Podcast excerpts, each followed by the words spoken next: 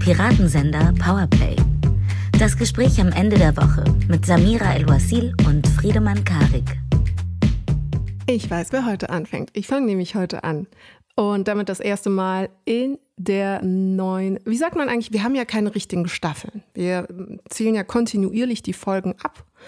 Und dennoch habe ich immer das Bedürfnis zu sagen, die neue TV-Saison, auch wenn wir hier kein Bewegtbild haben. Ära. Die neue, Wir wow. in einer Ära. okay. Staffel finde ich natürlich cool, weil Staffel klingt so nach Serie und nach Plan. Man Und hat sowas wurde geplant. fortgesetzt aufgrund des Erfolges. Und das ist hier, was wir hier machen, ist genau das Gegenteil davon in Staffel denken. Wir, wir merken einfach jeden äh, Donnerstagabend, Freitagmorgen, ups, Ende der Woche. Na sowas. Eine neue Folge muss raus. In dieser aktuellen Folge weiß ich schon, worüber wir nicht sprechen, obwohl es eigentlich so gut zu unserem Podcast-Namen passen würde. Und eigentlich müssten wir darauf, da, darüber sprechen, weil sich so viel Potenzial an Memes und Mimifizierung bietet. Aber wir sprechen nicht drüber. Weißt du, was es ist? Äh, Ich habe ich hab überhaupt gar keine Ahnung. Hat Thomas Gottschalk oder Mike Krüger irgendwas gemacht? Nein? Hat, hat jemand einen echten Piratensender gemacht, der jetzt irgendwie super Sachen in die Nation sendet? Was ist passiert, Samira? Sag's mir. Ich würde behaupten, dass unser Kanzler eventuell einen echten Piratensender gemacht hat, zumindest optisch und ästhetisch. Stimmt. Er ist Fan. Er hört uns jede Woche zu. Anders kann ich die Augenklappe nicht deuten. Also auf jeden Fall auf ästhetischer Ebene würde ich das unterstreichen. Wir sprechen nicht über diese Augenklappe, wir sprechen auch noch nicht über den Deutschlandpakt, aber holen das nächste Woche nach, denn es gibt noch so viel zu besprechen. In dieser Ausgabe bezüglich Aiwanger, die Entnazifizierung Deutschlands, die Herausforderungen, die es darstellt, sich mit der eigenen Vergangenheit auseinanderzusetzen und das Ankommen in der Gegenwart, was alles bedeutet, was wir hier gerade normalisierterweise feststellen in Bezug auf Rechtspopulismus und Söder, Aiwanger, Andere Merz. schlimme Sachen. Wir versprechen hoch und heilig, dass wir nicht so super viel über den Mann äh, in der Trachtenjacke reden. Boah, es gibt eigentlich drei Männer in der Trachtenjacke. Also Ja, über den mit, mit dem Schulranzen damals. Aber das ist natürlich ein Aufschlag und verrät natürlich sehr viel. Und deswegen ist ja auch so wichtig. Deswegen haben wir auch letzte Woche drüber gesprochen. Aber wir schauen eher noch ein bisschen weiter. Was ist da gerade los? Gibt es so etwas wie einen Rechtsruck, Rechtstrift? Ähm, woran kann man das festmachen? Die AfD hat große Umfragewerte äh, wieder eingefahren. Und das ist einfach sehr, sehr wichtig. Und ich verspreche auch, dass ich irgendwann mal aufhören werde, Werbung für mein neues Buch zu machen. Aber erst, wenn es sich eine Million Mal verkauft hat, plus eine Million Piratenkopien.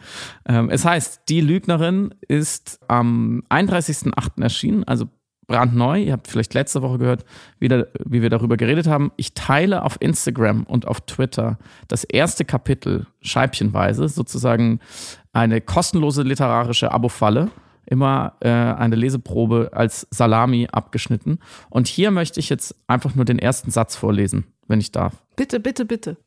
Einsamkeit ist wie ein Durst, der nie gestillt wird. Zum Glück habe ich dich, Samira. Deswegen fühle ich mich nie so Oh. einsam wie die Heldin Clara im Buch. Werbepause Ende. Ein sehr guter erster Satz und noch kurz dazu gesagt, es ist erstaunlich und bemerkenswert, wie sehr die Beobachtung in dem Buch und das, was auch die Heldin verhandelt und macht und tut, passt zu dem, was gerade passiert auf politischer Ebene.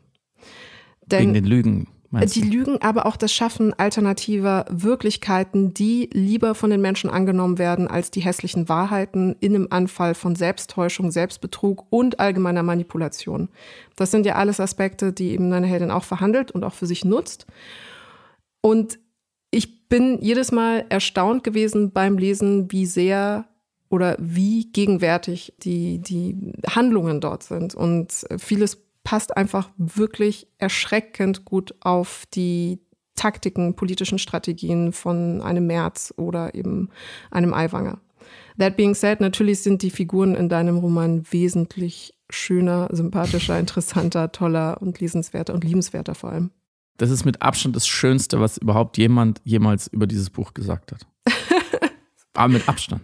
Weitem Abstand. Clara Konrads liebenswerter als Aiwanger. Das Nein. ist fantastisch. Weil, mit, nur noch ein Satz dazu.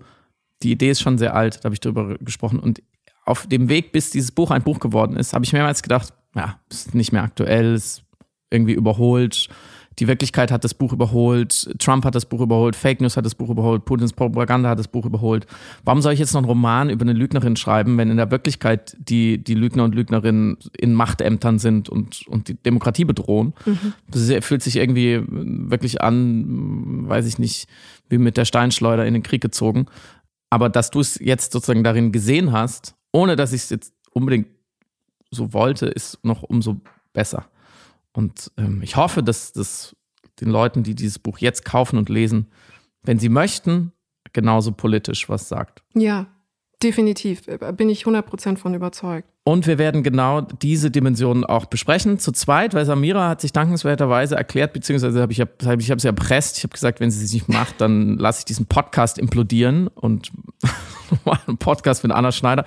Nee, dann, ähm, sie, sie muss äh, die Premiere moderieren am 13.09. in Berlin im Pfefferberg-Theater und äh, noch eine tolle Veranstaltung von der Buchbox, der tollen Buchhandlung, am 26.09. in der Backfabrik.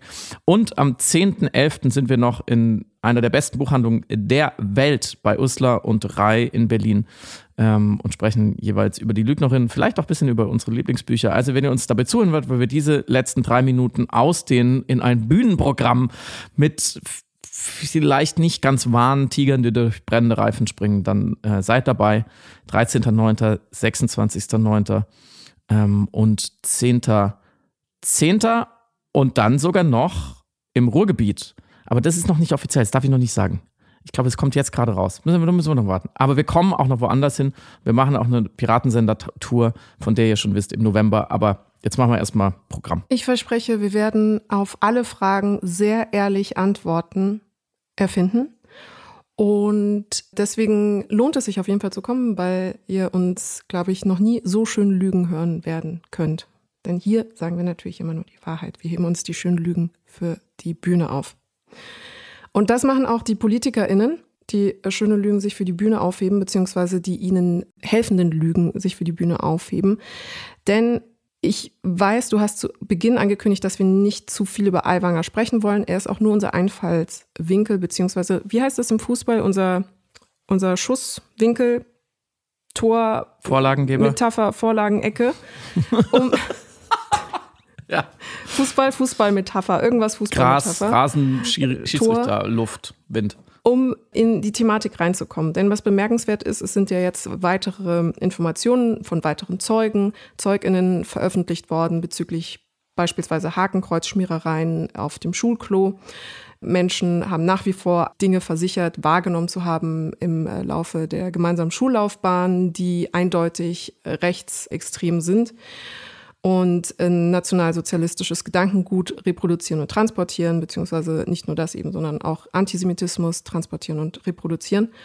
Und nichtsdestotrotz ist der Halt, der Rückhalt Aiwanger gegenüber sowohl auf politischer Ebene, zumindest wenn wir uns Söder anschauen, nach wie vor präsent, als auch bei Menschen in Umfragen und der Wählergefolgschaft sozusagen. Und hier nur eine kleine, kleine Statistik, um das zu untermauern. Tatsächlich ist es so, dass die Freien Wähler nach dieser Kontroverse zugelegt haben. Sie haben also davon profitiert. Es gibt verschiedene Umfragen, je nachdem. Das Institut GMS im Auftrag von Sat1 Bayern kommt bei den Freien Wählern auf 15 Prozent. In einer INSA-Umfrage haben wir ebenfalls die 15 Prozent und das CY-Institut im Auftrag des Spiegels und der Augsburger Allgemeinen hat 12 Prozent verzeichnet. Was aber gleichzeitig passiert ist, die CSU hat in allen drei Umfragen abgenommen. Also sie haben auf jeden Fall Punkte verloren. Das heißt, mhm. die Freien Wähler haben profitiert, der Koalitionspartner hat nicht davon profitiert. Und gleichzeitig haben wir immer noch einen Diskurs der Relativierung, der nach der Non-Pology von Aiwanger eine Art, ja, jetzt hat er sich ja entschuldigt, deswegen brauchen wir darüber auch gar nicht mehr sprechen. Und vor dem ganzen Kontext hatten wir dann zusätzlich eben Gillermoos, eine Veranstaltung gewordener Stammtisch in einem Bierzelt, wo dann auch nochmal die üblichen bürgerlich-konservativen rechten Parolen, unter anderem auch von März, reproduziert worden sind. Und das Ganze in Kombination eines Diskurses, der so unwürdig war und auch so unaufgeschlossen, unehrlich mit sich selbst, unehrlich auch mit der deutschen Geschichte auf politischer Ebene, führte dazu, dass wir eben gesagt haben, es ist so eine Stimmung und ein Wahrnehmen eines Verrückens nach rechts, weshalb wir jetzt darüber sprechen müssen. Unbedingt. man kann sagen, Aiwanger hat diese 25, 15, 25 Fragen, die Markus Söder ihm gestellt hat, in seinem Sinne bestmöglich genutzt, mhm. was uns wiederum viel über den Zustand der politischen Kulturen des Landes aussagt. Er hat ganz offensichtlich diese Fragen in, zumindest in Teilen nicht ernst genommen. Mhm. Er hat, wie ich finde, ganz offensichtlich, wie wir letzte Woche auch schon besprochen haben, als wir die Fragen, also seine Antworten auf die Fragen noch nicht kannten, ganz offensichtlich gelogen. Also zu behaupten, das wäre ein einschneidendes Erlebnis gewesen. Er wurde bestraft, er hat ein Referat halten müssen, ähm, dass, dass, dass, ihn, dass ihn das irgendwie bewegt hat, aber sich an keine einzige Einzelheit erinnern zu können, halte ich für eine blatante, offensichtliche Lüge. Ähm, haben sich viele Leute zu Wort gemeldet äh, in den sozialen Medien, die gesagt haben, hey, ich wurde mal in der Jugend bei dies oder dem erwischt, schlimm oder nicht so schlimm. Ich weiß noch jedes Wort, mit dem ich belehrt wurde. Ich mhm. weiß noch, wie, wie es gerochen hat in dem Moment, als ich erwischt wurde. Das brennt sich ein.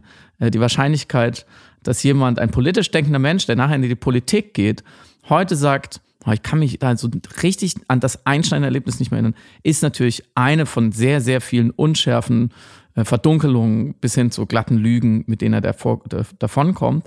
Und er dreht den Spieß um in der Selbstviktimisierung und sagt, die anderen benutzen die Shoah, um mich politisch fertig zu machen für mhm. eine Schmutzkampagne. Man kann also einen Strich drunter ziehen und sagen, mit äh, tatkräftiger Mithilfe von Markus Söder, äh, der alles in allem sehr schlecht aussieht, kann man sagen, ähm, hat es ein, ein Spitzenpolitiker, ein, ein, ein Träger eines wichtigen Amtes, einer Funktion im Freistaat Bayern, ist immerhin der Vizeministerpräsident, geschafft, mit einer Lüge über sein von mir aus ehemals nationalsozialistisches Gedankengut wirken, vielleicht sogar eine Veröffentlichung, also sein Agitieren, ähm, politisch zu gewinnen.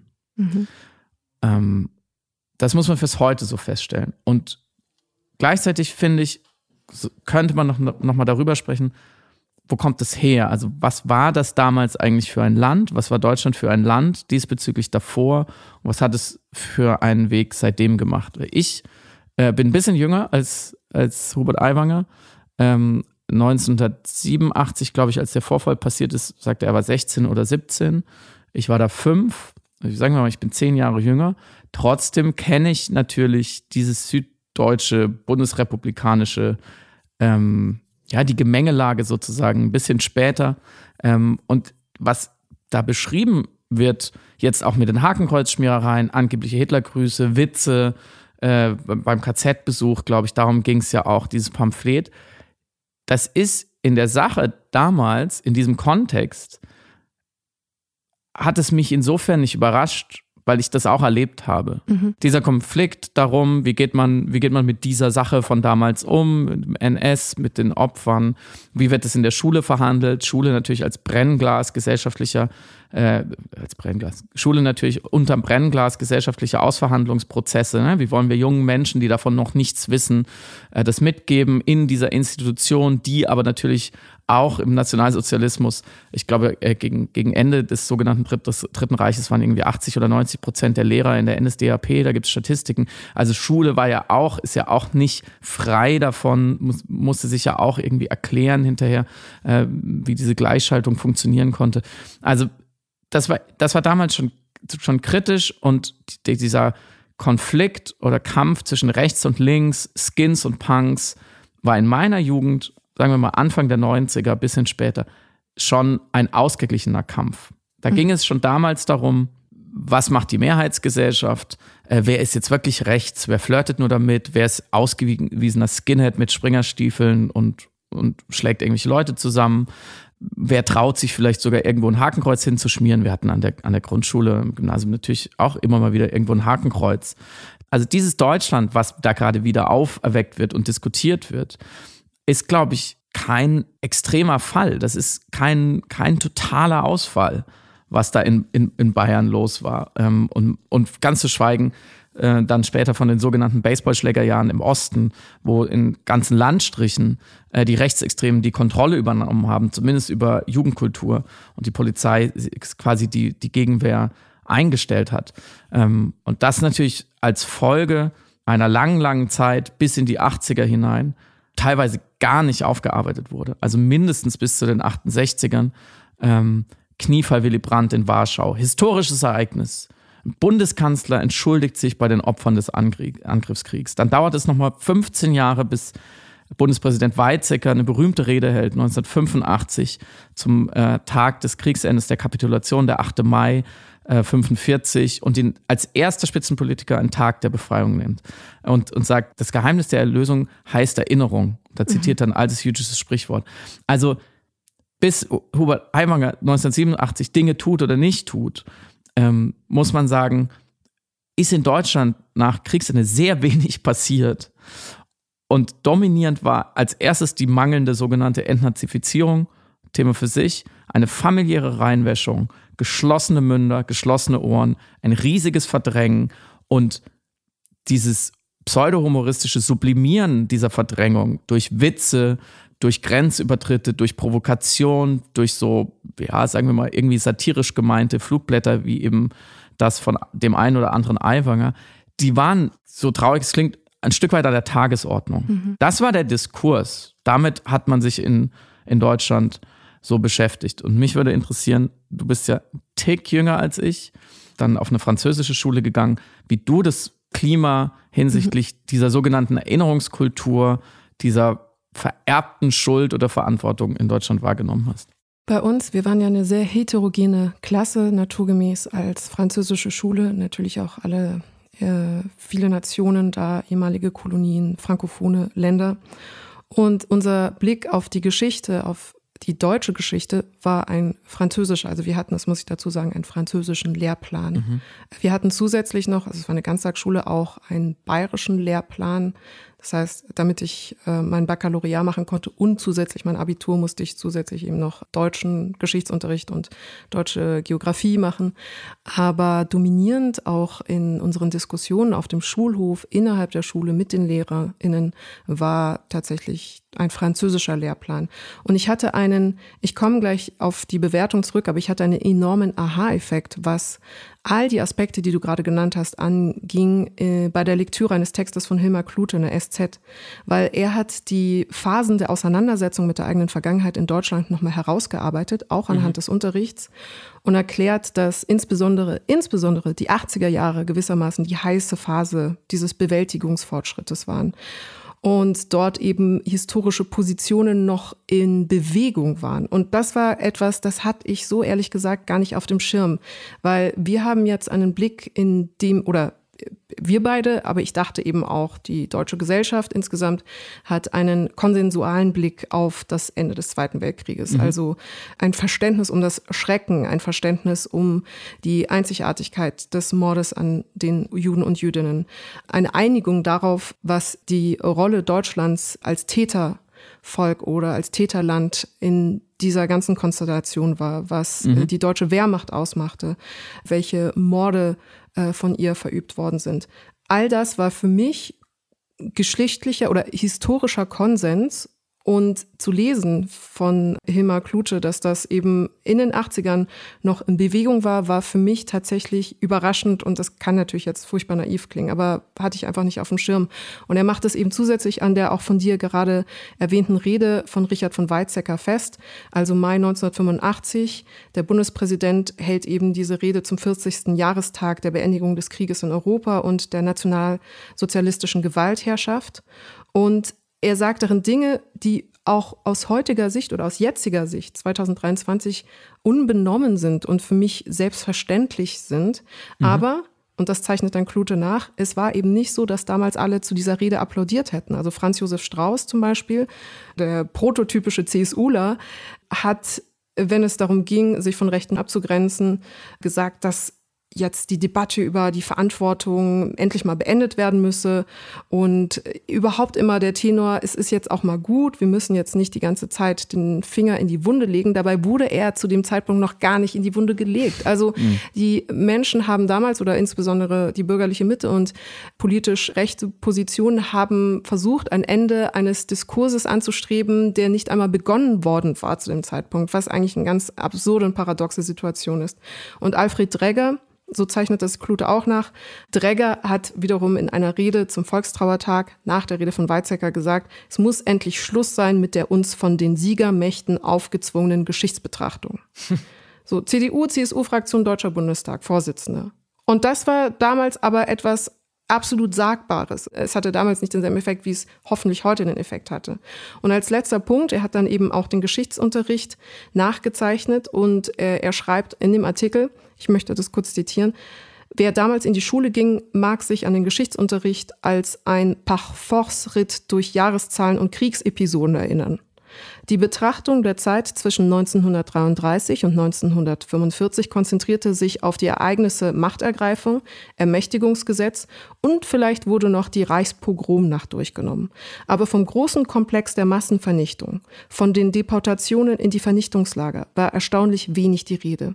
Es ging viel um den Zweiten Weltkrieg, um Stalingrad. Das war auch insofern didaktisch von Vorteil, weil es durchaus noch den einen oder anderen Studienrat gab, der damals im Kessel dabei gewesen war und die historischen Daten mit Soldatenanekdoten vitalisieren konnte. Auschwitz war im Geschichtsunterricht jeder Jahre ein Nebenaspekt, ein Teilereignis des Krieges, jedenfalls an sehr vielen Schulen. Und als ich das gelesen hatte und das als Kontrastfolie verwenden konnte zu meinem Unterricht, war ich wirklich geschockt und dachte, ne, also es ist fast traurig naheliegend, dass dann ein, wie du es genannt hast, humoristisch sublimierender Umgang mit dem Nationalsozialismus erfolgt und mit der Shoah erfolgt, wenn tatsächlich das der Grundtenor der Geschichtsarbeit in den Schulen ist, die ja dann repräsentativ ist für die gesamte geschichtliche Aufarbeitung Deutschlands.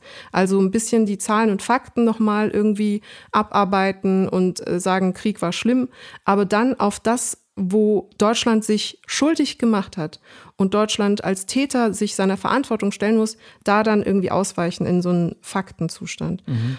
Und das war bei uns nicht der Fall und deswegen würde ich behaupten, dass der in Anführungszeichen humorige oder äh, transgressive Umgang mit dem Holocaust bei uns in der Form da war. Also es wäre, also ich will nicht irgendwie so tun, als wären wir die vernünftigsten Kinder äh, gewesen, Kinder und Jugendlichen überhaupt nicht, aber es wäre niemanden in den Sinn gekommen, Hakenkreuz irgendwo hinzumachen. Zumal auch unabhängig von der geschichtlichen Aufarbeitung, die wir damals hatten, auch aufgrund der Heterogenität der Klasse. Also wir hatten auch äh, jüdische MitschülerInnen. Das äh, kommt, also es wäre, es wäre uns nicht einmal in den Sinn gekommen. Und selbst wenn es irgendwie in den Sinn gekommen wäre, hätte es keiner gemacht, weil jeder gewusst hätte, was für eine krasse Grenzüberschreitung, was für eine Verrohung das darstellen würde, eine menschliche Verrohung. Mhm. Mm, ich glaube, du hast es gerade auch als Problem der ausbleibenden Entnazifizierung, der Kommunikationslosigkeit, der Leugnung, auch der Selbsttäuschung beschrieben. Also die, man hat sich die Ohren zugehalten und so ein bisschen la la la la la gemacht.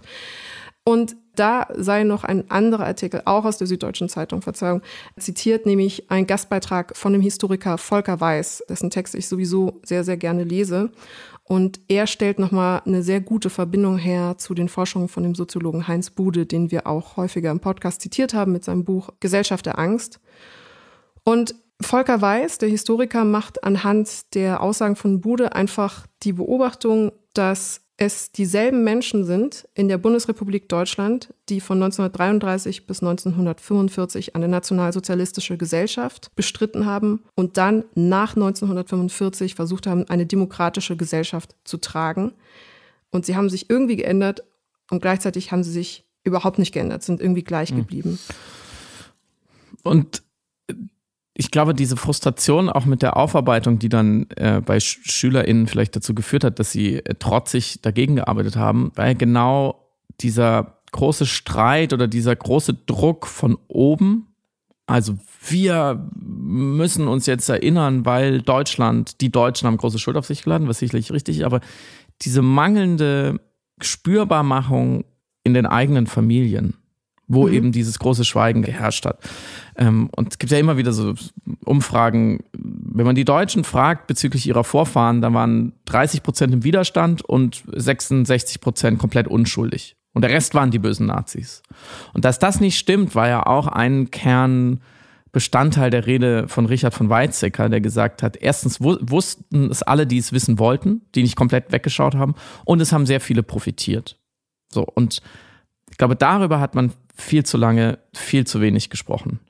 ähm, sagen, es war ein gesamtgesellschaftliches Phänomen, wo viele vielleicht nur Mitläufer waren oder Opportunisten, aber sich trotzdem vielleicht gerade deshalb auch schuldig gemacht haben, ohne ideologisch brettharte Nazis seit 1930 gewesen zu sein. So und wie so eine Gesellschaft kippt in den Faschismus, hat man, wie du es jetzt gerade dargelegt hast, glaube ich, zu wenig besprochen und auch zu wenig kühl analysiert, sondern es triefte natürlich alles immer vor der großen, unaufgearbeiteten Schuld, die für viele Menschen es dann auch vielleicht erschwert hat, ähm, einen Zugang dazu zu finden und zu verstehen, warum ist es für mich heute in den 1970ern, 80ern, 90ern und so weiter sehr wichtig. Und in dieser Aiwanger Zeit, wenn man so will, gab es ja durchaus auch schon ähm, rechtsextreme Parteien. Es gab damals die Republikaner, die haben dann für Aufsehen äh, gesorgt 1989 die sind dann auch mal in Landesparlamente eingezogen oder hatten bei der Europawahl in Bayern äh, fast 15 Prozent der Stimmen. Ähm, also durchaus vergleichbar mit dem Wahlergebnis der AfD heute. Und die, hat, die waren, also es war auch sehr ekelhaft. Die hatten zum Beispiel einen Werbespot, der spielende türkische Kinder zeigte, äh, in Berlin, glaube ich, war zum Westberliner Abgeordnetenhaus, unterlegt mit der Melodie des Films Spiel mir das Lied vom Tod. So, und sie haben 7,5 Prozent gekriegt in mhm. dieser Wahl. Also auch schon damals hatte man diese Konflikte zwischen was sollte man in Deutschland eigentlich äh, für eine politische Kultur pflegen und was haben wir vielleicht für eine besondere Verantwortung in der Hinsicht und was reüssiert aber auf großer politischer Bühne und nicht nur an, auf Schulklos, sondern was, gegen was kämpft man immer wieder, so wie heute eben auch auf, auf Landes- oder sogar bundespolitischer Ebene. Und das führt uns so ein bisschen äh, ins Jetzt, finde ich. Denn die eine äh, wichtige Erkenntnis aus dem damals mit großem D, wie auch durch die ganze bundesrepublikanische Geschichte, inklusive dieser 80er, 90er Jahre, bis heute, bis jetzt wirklich zu Friedrich Merz und Björn Höcke ist, dass die Extremisten immer nur so stark sind, wie die ihnen nahestehenden nächsten Parteien im Parteiensystem sie werden lassen. Mhm. Es geht nicht darum, die Hardliner, die wirklich absolut unverbesserlichen Nazis, äh, Geschichtsklitterer, Holocaust-Leugner oder, oder Relativierer, die zu überzeugen, hat sehr wenig Sinn. Mhm. Und es braucht unfassbar viel Energie und man muss es natürlich trotzdem immer wieder probieren. Es braucht Aussteigerprogramme und es braucht da auch einfach eine strafrechtlich konsequente Verfolgung. Aber der, die Entscheidung, die entscheidenden Weichen werden woanders gestellt. Die werden dargestellt, wo sich Leute dazu verhalten, wo die sogenannte demokratische Rechte sich überlegt, wie gehen wir, wie ganz konkret, wie geht ein Markus Söder mit einem Aiwanger um? Wie schlimm finden wir das, dass er diese, diese Unverschämtheit an den Tag legt, diese Fragen nicht richtig zu beantworten und sich nachher als Opfer hinstellt und eigentlich auf, jetzt auf Rachefeldzug sozusagen geht? Was, was machen wir damit? Ging ein äh, Hannah Arendt-Schnipsel äh, rum aus einem Interview mit ihr später, wo sie über 1933 sagt, das Problem war doch nicht, was unsere Feinde taten, sondern was unsere Freunde taten. Es war, als ob sich plötzlich ein leerer Raum um einen bildete. So, das sagt eine deutsche Jüdin, die diese Zeit überlebt hat und die sehr klug darüber geschrieben hat. Und das diese Geschichte wiederholt sich ja immer wieder. Und das ist ein Grund, warum solche Fälle wie Aiwanger und die Gesamtbetrachtung so unfassbar wichtig sind. Nicht, weil man diesem Mann noch irgendetwas vermitteln könnte. Daran glaube ich nicht mehr. Das ist ja, da ist es zu spät. Die Umfragewerte steigen, der wird ein gutes Wahlergebnis einfahren. Der hat sich im Bierzelt feiern lassen wie ein Rockstar. Dieser Tribalismus, dieser Stamm ist gefestigt. Aber die CSU und die CDU, die sind gespalten. Und da sind viele unzufrieden mit dem Umgang. Und gerade das eher liberale Lager der Merkelianer, die werden sehr unglücklich darüber sein, dass jetzt dieser Antisemitismus so unaufgearbeitet, so reuelos einen Platz hat in irgendwie im politischen Kosmos dieser Schwesternparteien. Und das ist, da ist es entscheidend. Und da muss man sich fragen, was macht eigentlich Friedrich Merz gerade, Samira? Was macht Friedrich Merz als CDU-Vorsitzender in dieser haarigen Lage. Ungefähr das Falscheste, was er machen kann. Und ich verstehe, warum er es macht und gleichzeitig leuchtet mir nicht ein, warum er nicht die Selbstreflexion, das Verständnis darum hat, das eben nicht zu machen. Weil die Zahlen zeigen es ja, es schadet auch der CSU und äh, schadet natürlich dann allen konservativen Koalitionsbestrebungen beziehungsweise auch einfach jeder Form von politischer Nähe zur CSU. Was er gemacht hat, ist unter anderem beim politischen Frühshoppen auf dem Gillamos Volksfest, ich hatte es ja vorhin schon gesagt, eben eine Veranstaltung gewordener politischer Stammtisch, den Satz zu sagen, den er schon ein paar Mal gesagt hat im Rahmen seiner populistischen Rhetorik, nämlich nicht Kreuzberg ist Deutschland, Gillermus ist Deutschland. Und diesen Satz hat er bereits im Sauerland auch gesagt, ähnlich, oder auch im thüringischen Apolda. Da hat er eben gesagt, Alpolder, das ist Deutschland, meine Damen und Herren. Das hier ist nicht Berlin-Kreuzberg, das ist mitten in Deutschland. So, was macht er hier konkret? Er baut natürlich ein Feindbild, eine Vorstellung von wir versus die. Und das ist alles im Rahmen seiner Programmatik und seiner politisch-ideologischen Ausrichtung nachvollziehbar als vermeintlicher Vertreter einer bürgerlichen Mitte, beziehungsweise eben als Rechtskonservativer geht es darum, das Fremde, das Urbane, das Kosmopolite das Metropole ein bisschen auszugrenzen und die Menschen hinter sich, die er gerade anspricht, in diesen Volksfestsituationen hinter sich zu versammeln. Und die Kommunikationswissenschaftlerin Nadja Sabura, die zusammen mit Nils Minkmar Host von dem medienkritischen Podcast Quotes ist, hat das perfekt zusammengefasst, also seine kommunikative Strategie. Zitat, Feindmarkierung deutschen Lebens jetzt nicht nur in den Kommentarspalten bei Springer und Twitter, sondern auch aus dem Mund des Hauptprotagonisten der größten Oppositionspartei. Und Feindmarkierung ist so ein wesentliches und wichtiges Element in jeder Form von Populismus einerseits, von Konservativismus und auch von dem Trumpismus, den wir hier an Aiwanger sehr schön beobachten konnten und der sich auch rhetorisch bei Merz fortsetzt. Weil, was sagt er mit Gillamus versus Kreuzberg? Er sagt ja nicht nur, die, das sind die die Externen, die Fremden, die, die, die wir nicht haben wollen, die nicht wir sind, sondern es ist im Grunde die Paraphrase von dem Satz, wir hier sind das wahre Deutschland. Das ist nicht das Deutschland, wir sind das wahre Deutschland.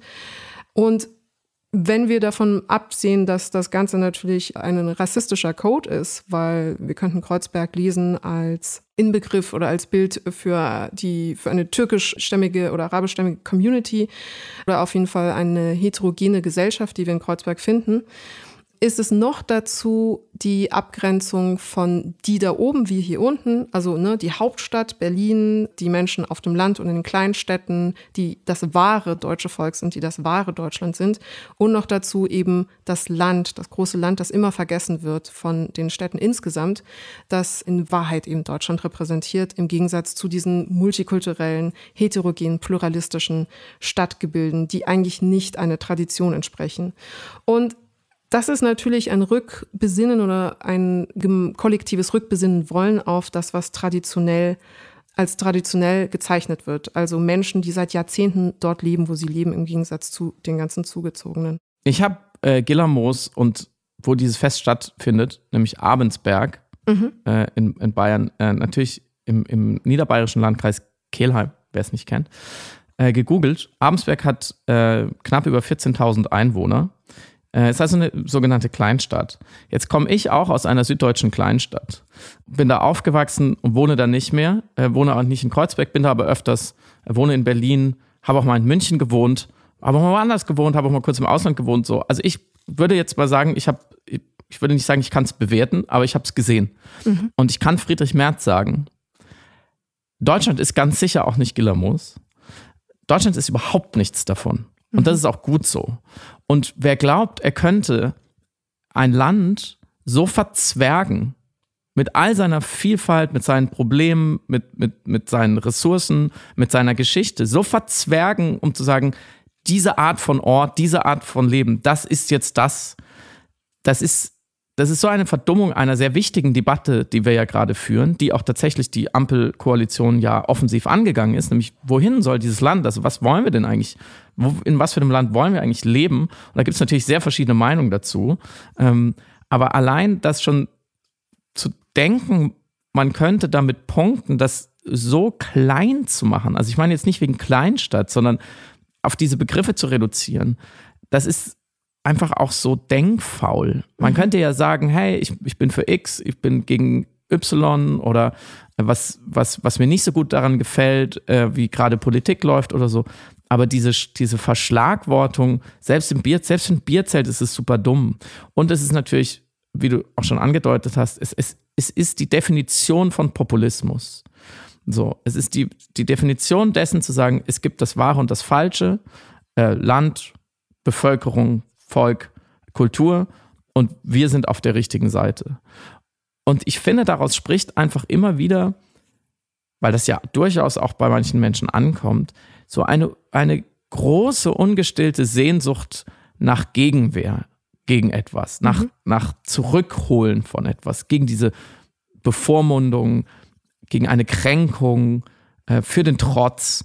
Und das ist schon, ohne jetzt sagen zu wollen, da kommen wir gleich noch dazu, gibt es oder gab es gerade einen Rechtsruck in Deutschland? Wie ist es, wie gefährlich ist dieses Klima wirklich? Ich finde kulturell zwischen den Zeilen, rhetorisch, man kann sagen metapolitisch, da empfinde ich das schon als sehr stark. Man nennt es manchmal Kulturkampf. Ich finde das keinen so guten Begriff, weil es klingt so, als würden da so zwei gleichwertige Kulturen gegeneinander kämpfen. Ich glaube, wenn man eine Kultur mit Recht Kultur nehmen kann, dann ist sie nicht in der Lage zu kämpfen, sondern da, dann werden da andere Aushandlungsprozesse angestrengt. Und Kultur bedeutet immer Verschmelzung und Dynamik. Das ist sehr schwer, eine Kultur gegen eine andere in den Kampf ziehen zu lassen. Aber egal, deswegen unter anderem mag ich den Begriff nicht. Aber ähm, heute schlage ich das Feuilleton der Zeit auf. Jetzt zitiere ich hier auch mal aus der Zeitung. Ähm, und äh, also der aktuellen Zeit vom 7. Äh, September. Und da schreibt äh, Jens Jessen über äh, das Berliner Nachtleben und eine Demonstration, wo sehr viele Menschen, die mit dem Nachtleben sich irgendwie assoziieren, dagegen äh, demonstrieren, dass für einen Autobahnausbau sehr viele Clubs sterben könnten. Mhm. Und da sind auch so ein paar Sätze drin, äh, wie zum Beispiel, dass der Spießer sich in Berlin immer an den schönen Stars unsicherer Geschlechtlichkeit berauscht hätte, was jetzt auch wieder beschworen wird. Also weil eben die Demonstrantinnen zum Beispiel sagen, hey, für queer, queer Communities, äh, für, für, für non-binäre Communities, für Leute abseits des Mainstreams sind diese Clubs als Safe Space wichtig. Und dann schreibt er, als habe nicht genau das seinen Glamour-Faktor verloren und wahrscheinlich Gott sei Dank. Das spricht so eine, finde ich, an einer Stelle, wo es überhaupt nicht sein muss, von einem Menschen, dem ich jetzt mal unterstellen würde, dass er in den letzten 20 bis 30 Jahren, Jens Jessen ist Jahrgang 1955, in keinem dieser Berliner Clubs war. Da spricht so eine Kränkung, dieses eingeschobene Gott sei Dank, zum Glück kriegen die, diese andersgeschlechtlichen, genderfluiden Menschen nicht mehr so viel Aufmerksamkeit heute, was ich auch nicht glaube, dass es stimmt in einem Text, der insgesamt so kenntnisfrei und neugierdefrei über etwas schreibt, wovon der Autor nichts hat. Also ich will gar nicht sagen, dass er keine Ahnung hat, aber er hat ja auch nichts davon. Es, es scheint, er scheint sich überhaupt nicht angesprochen zu fühlen davon. Und dann frage ich mich auch wieder, warum in einem guten Feuilleton der Zeit schreibt dieser Mann darüber, ich, man schickt mich auch nicht zur Ballettaufführung, weil Ballett mir einfach nicht so viel gibt und ich einfach keine Ahnung davon habe. Und wenn ich mich was überhaupt nicht interessiert, so, aber das nur Pass pro Toto. Es scheint einfach sehr viele Leute in Deutschland zu geben, die sich angegriffen fühlen von Dingen, die sie nichts angehen. Mhm. Und da kommt Friedrich Merz ins Spiel und Kreuzberg. Weil eigentlich könnte man ja sagen, ey, in diesem Stadtteil einer großen Stadt weit weg, von Niederbayern aus gesehen, weit weg, sollen sie machen, was sie wollen. Was sie übrigens in Kreuzberg schon sehr, sehr, sehr lange machen, ohne dass die CDU irgendwie interessiert hat. Warum dieses Gegeneinander ausspielen und in Stellung bringen? Und das finde ich, damit kommen wir vielleicht zur AfD, ist diese Wahrnehmung von Gesellschaft und Identität als ständiger Kampf. Es kann nur das eine oder das andere geben. Es, es darf kein Nebeneinander geben. Und dann ist man bei etwas, was äh, Björn Höcke ähm, gerade erst gesagt hat, er hat davon gesprochen, nach der braunen und der roten Diktatur würde dieses Land auch noch die bunte Diktatur überstehen. Und das ist die Selbstwahrnehmung vieler Menschen von der Mitte bis an den allerrechtesten Rand. Wir erleiden hier Unrecht. Und das ist gefährlich. Weil in dem Moment, wo du denkst, du bist im Unrecht und du musst dich wehren, wirst du dich auch früher oder später tatkräftig wehren. Genau.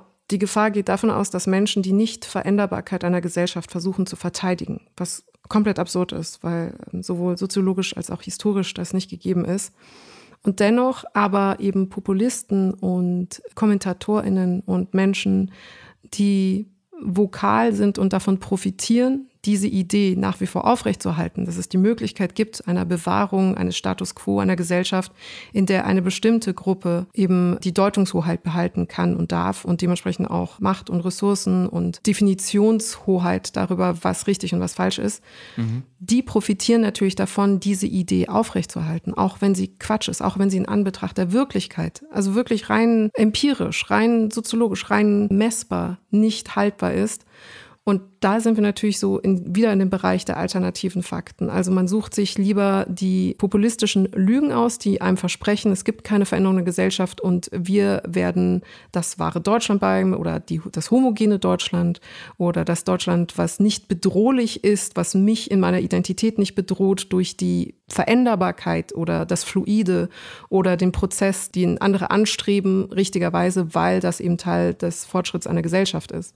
Mhm. Und ähm, Naika Forutan hatte da so wirklich ein unfassbar passendes Buch gerade, was genau das, was wir hier besprechen, nochmal verhandelt, rausgebracht im Juni mit dem Titel Es wäre einmal Deutsch. Und sie hat einen, also als du das gerade gesagt hast, bin ich so hellrig geworden, weil sie ein, eine sehr wichtige Definition zum Deutschsein mitgebracht hat. Aber auf die komme ich gleich.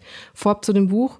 Sie hat in Erhebungen über die Postmigrantizität Deutschlands sowie in Essays darüber, was es eigentlich bedeutet, deutsch zu sein oder was bedeutet Deutschland an und für sich, versucht eben zu ergründen, was das sogenannte, dieses Phantasma des wahren Deutschlands ist oder des wahren Deutschen. Und natürlich gibt es ihn nicht, weil er sich im Prozess befindet, weil er fluid ist. Es gibt kein Definitionsmerkmal, welches du festmachen kannst. Deswegen ist der Titel Es wäre einmal Deutsch auch im konjunktiv formuliert. Also es ist einerseits der Versuch, das Deutschsein zu denken und zu simulieren, was es genau bedeutet, was es genau bedeuten könnte. Und zudem bezieht er sich natürlich auf den Märchensatz, es war einmal, aber eben als Utopie gedacht, in welcher sie sich vorstellt, wie es wäre, wenn man sich das Deutschsein so denkt, wie es sich die Gründungsväter in der Paulskirche 1848 mal gedacht hatten. Und jetzt kommt die größte Pointe des Buches und die finde ich wirklich wunderschön und die müsste man eigentlich mal März zukommen lassen.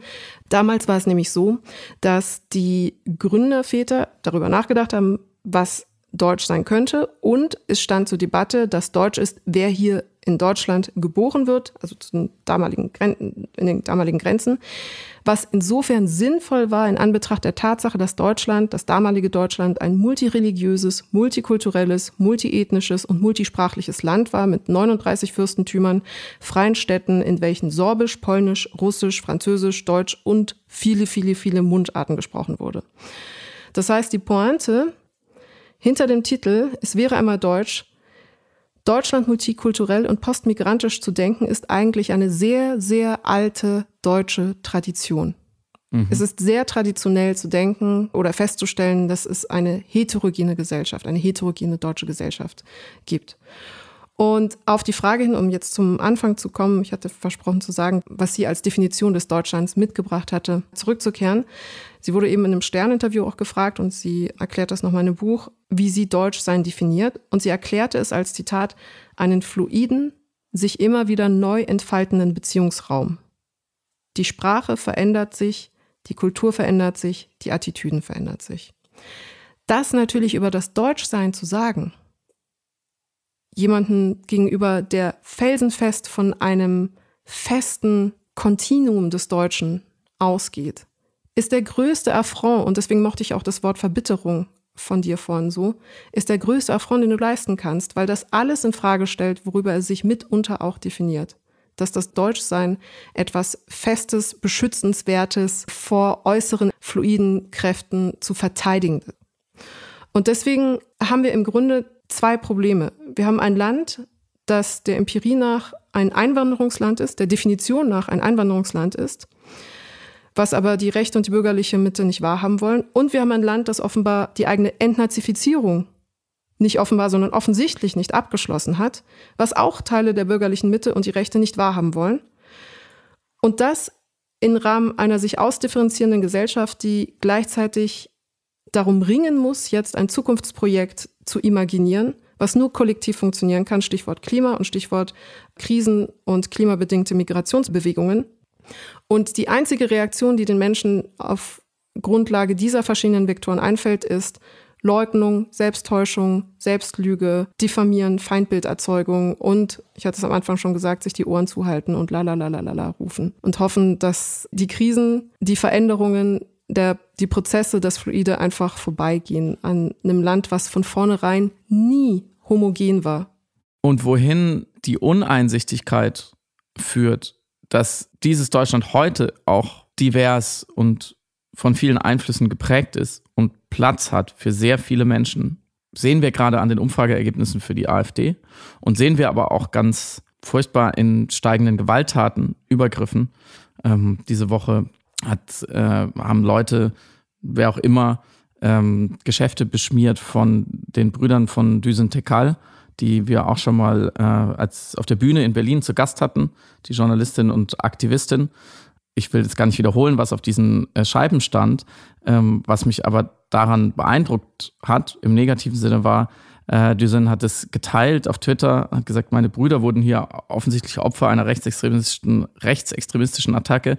Und viele Kommentare auf Twitter haben das nicht mhm. geglaubt, mhm. haben das mhm. in Abrede gestellt. Also wenn dann diese kulturellen Verwerfungen, äh, dieser Kampf von rechts äh, dann ausbricht und tatkräftig wird, dann kann das auch schon wieder nicht gewesen mhm. sein. Dann wird der Gegenseite Lügen unterstellt, weil sowas gäbe es ja in Deutschland nicht, was ich fand, ist eine Verdrehung, da komme ich dann auch nicht mehr mit. Ja, wenn ich noch einmal das Wort Geschichten aus dem Paulanergarten höre, dann wirklich äh, schmeiße ich äh, ganz viele X aus dem Fenster.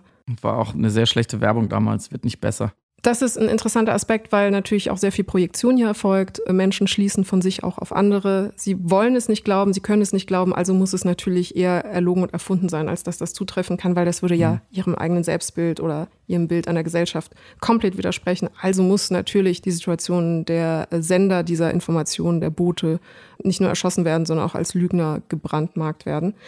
Ja, aber interessanterweise, glaube ich, verrät es auch was über das grundsätzliche Menschenbild, dass diese Leute sich eher vorstellen wollen, dass jemand sein eigenes Geschäft ja. beschmiert, um in die Medien zu kommen und sich zum Opfer zu machen. Das sagt ja schon so viel darüber aus, in welchen Dimensionen diese Leute denken, aber ich will nicht weiter in diese Köpfe. Ich wollte eine gute Lügnerin jetzt nochmal an der Stelle empfehlen für unsere Episodenenden-Empfehlungen wir brauchen ein besseres Wort, weil Kulturempfehlungen klingt richtig so TTT-Aspekte-mäßig und Episodenempfehlungen ist natürlich auch für so ein hm, Studienrat.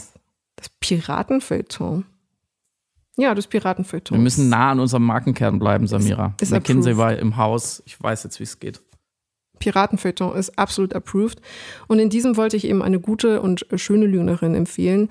Eine, die fast so schön ist wie deine Lügnerin, Clara Konrad aus deinem jetzt erschienenen Roman, Die Lügnerin, nämlich in Emma Kleins neuesten Roman The Guest, wo es eine, auch um eine Hochstaplerin geht. Und ich fand interessant, dass das Buch als Hot Girl Roman beworben worden ist. Anscheinend ist das ein eigenes Genre, das war an mir vorbeigegangen. Uh. Die, ist das ein Ouch. Ding? Is it a thing? Kennst nee, aber es äh, resoniert mit mir. Ich, ich verstehe sofort, was damit gemeint ist. Leider. Ja, also es ist so, äh, Gun Girl war so dieselbe Richtung oder eben die junge, schöne, verführende, manipulative Frau, die irgendwelche Sommertage an Pools verlebt und mithilfe ihrer kommunikativen Fertigkeiten sich so durch die Gegend bewegt. Und der Roman fällt in dieselbe, anscheinend in dieselbe Kategorie. Also diese äh, Einordnung stammt tatsächlich nicht von mir, sondern von der Washington Post. Nichtsdestotrotz fand ich das einen sehr schönen, modernen Hochstapler-Innenroman, muss ich jetzt sagen. Es geht um eine junge Frau, die in den letzten Sommertagen eines sehr, sehr heißen Sommers im Strandhaus ihres reichen Liebhabers verleben wollte, aber dort rausgeworfen wird nach einem Strand und dann sich von Party zu Party lügt, um dort einfach länger Zeit verbringen zu können.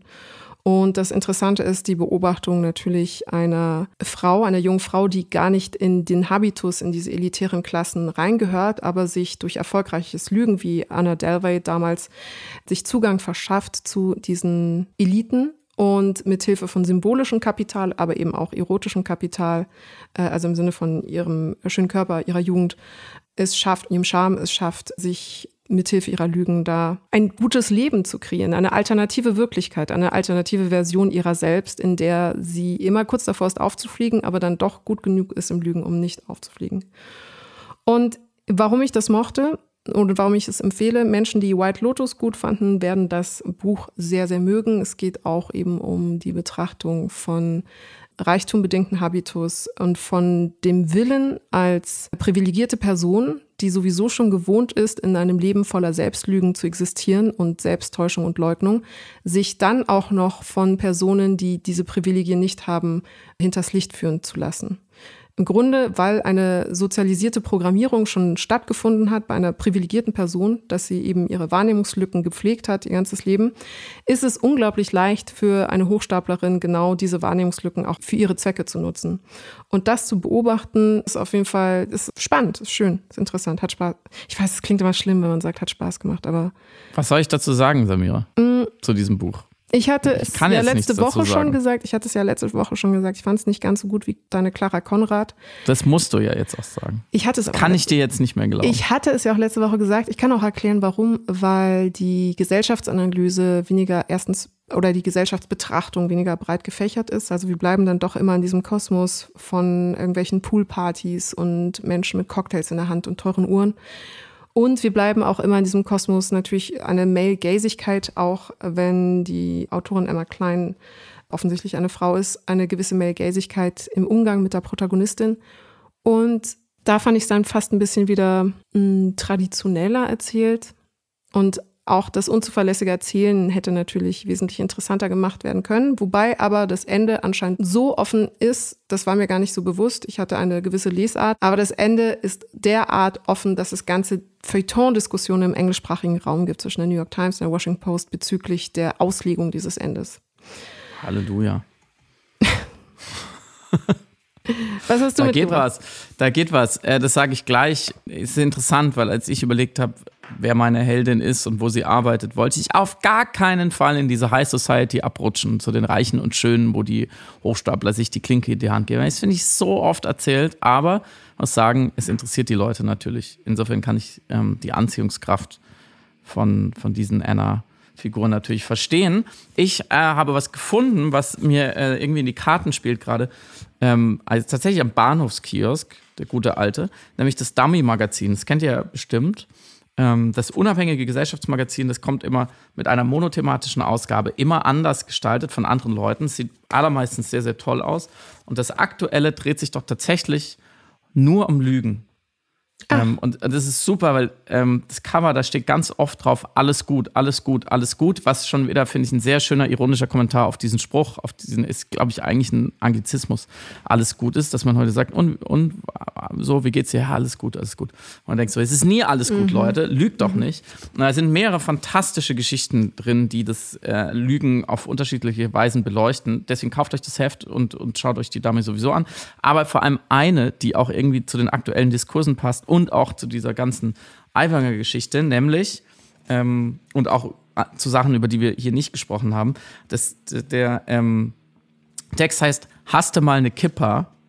Ähm, und ist die Beichte eines Autorens namens Kolja Haaf, guter Mann, äh, dass er sich mal als Jude ausgegeben hat, obwohl er keiner ist. Aber es ist jetzt nicht so, wie andere Leute es dann auf 120.000 Zeichen ohne Entschuldigung und echte Reflexion hinkriegen, darüber zu schreiben, sondern es ist ein kurzer, schlagkräftiger Text darüber, wie er auch als, eigentlich noch als Kind, ich weiß gar nicht, oder Kind oder Jugendlicher, ähm, irgendwie dachte, es wäre irgendwie cool, sich eine Kippe aufzusetzen und davon zu erzählen, dass seine Vorfahren ermordet wurden. Und es klingt jetzt, du schaust gerade so, es klingt jetzt, klingt jetzt übergriffig und blöd, aber er macht es mit so viel Selbstironie und ähm, ja, irgendwie auch Zärtlichkeit gegenüber dieser pubertären Dummheit. Also er löst diese Lüge da in der Vergangenheit auch relativ schnell wieder auf mhm. und beschreibt natürlich die immense Scham, die ihn seitdem verfolgt. Mhm. Ähm, und um den Ton mal zu hören, reicht eigentlich äh, der letzte Satz des Epilogs, den ich hier spoiler, ausnahmsweise, weil er, er schreibt in dem Epilog äh, nämlich darüber, ähm, über sozusagen die Auseinandersetzung, ob, dieser, ob er diesen Text hätte wirklich schreiben sollen. Ähm, und jemand rät ihm dann, dass er doch bitte auf ein Nachwort verzichten soll, was alles nochmal erklärt. Und er schreibt dann, so ganz habe ich es nicht geschafft, diesen Tipp anzunehmen, auch weil ich vorsichtshalber noch unbedingt irgendwo unterbringen wollte, dass ich mit einem engen, Ausrufezeichen, jüdischen, eng, Ausrufezeichen, Freund über den Text gesprochen habe. Und es hat mich so schön erinnert an den Satz aus Barbie, I even have Jewish friends. Und es wird höchste Zeit, dass wir mal ähm, selbstironisch darauf schauen, dass wir manchmal auch die Allerbesten sein wollen. Mhm. Ich, ich, du siehst mich noch skeptisch, aber ich bin auf jeden Fall neugierig. Warum? Ich weiß noch nicht, ich bin, bin noch so ein bisschen. Also es, es klingt, also nein, ich muss, ich, es, mir, mir steht ja überhaupt gar keine Wertung zu, jetzt rein zu der Prämisse. Ich bin äh, noch, äh, ich bin, ich, ich muss es mir mal angucken. Ich muss den Text aber mal anlesen. Äh, ich sage, der, der Text ist genau deswegen gut, weil alle mit der Skepsis da reingehen. Ja. Muss das sein? Und er eben genau dieses Muss das sein sehr schön dekonstruiert. Ich habe manchmal Angst, wenn Selbstironie als Mittel zum Coping der eigenen Scham angewandt wird. Und ich, ich glaube, also ich bin mir sicher, weil sonst würdest du den Text auch nicht empfehlen, dass er da ehrlich und selbstreflexiv mit sich in die Auseinandersetzung geht bezüglich seiner Handlung. Und die Scham und die darauf folgende Reue ist ja offensichtlich auch Ausdruck dessen. Und dennoch bin, war ich kurz in so einer Stellung des Argwöhnischen, als das Wort Selbstironie fiel. Weil ich mich gefragt habe, wie man selbstironisch damit umgehen kann. Dass man doch schon sowas sehr, eine sehr wesentliche Täuschung an den Tag gelegt hat. Aber andererseits, vielleicht bin ich da auch ein bisschen zu streng. Weißt du, ergibt das Sinn, dass ich ein bisschen, also dass ich bei dem, bei der Selbstironie im Umgang mit einer Lüge, die man dann selber aufgedeckt hat, irgendwie noch ein bisschen vorsichtig bin? Ja, es geht ja um Selbstironie gegenüber einem 13-Jährigen, der seinen besten Freund und seine Schwester eine Woche lang anlügt. Okay. Aufs dumm Dreisteste. Okay, okay. Es ist okay. ein bisschen ein Unterschied, ob ja. man das auf bundespolitischer Ebene tut. Ja, okay, oder so. das stimmt natürlich. Und dem, ne, noch eine letzte ja. wirklich Einsatzempfehlung dem äh, noch hinterhergeschickt, weil es wirklich so gut zur aktuellen Situation auch passt und zu den beiden Empfehlungen, die wir gerade hatten, nämlich ein Sachbuch von dem Soziologen Nils Kunka, die alternativen Fakten zur Praxis der kommunikativen Erkenntnisverweigerung. Und da erklärt er nämlich genau, all das, was wir hier auch besprochen haben. Also wie funktioniert der Trumpismus? Wie funktioniert das Bauen einer alternativen Wirklichkeit als Kommunikationsprozess? Was passiert da? Und warum machen Menschen das? Und da werden nochmal alle Fäden, die wir sowohl jetzt im fiktionalisierten thematisiert haben, als auch im politischen Geschehen fantastisch zusammengeführt.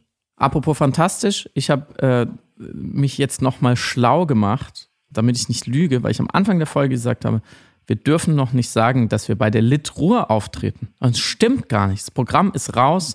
Am 22. Oktober 2023 um 20 Uhr sind wir bei der Lit Ruhr, das große Literaturfestival des Ruhrgebietes. Äh, Salzlager heißt äh, die Location im, im, im UNESCO-Welterbe Zollverein. Zeche Zollverein. Ist ganz toll. Ähm, kommt alle. Wir sprechen über die Lügnerin, über politische und unpolitische Lügen und über alles, was uns bis dahin noch einfällt. Also wenn ihr aus dem Ruhrgebiet seid oder aus der Nähe, dann kommt doch sehr gerne dahin. Und falls nicht, findet ihr alle Tourtermine vom November unter piratensender-powerplay.com. Es gibt noch einige wenige Karten. Schlagt zu. Wir sehen uns da, sagt Hi. Und passt aufeinander auf. Schönes Wochenende euch allen. Ciao. Tschüss.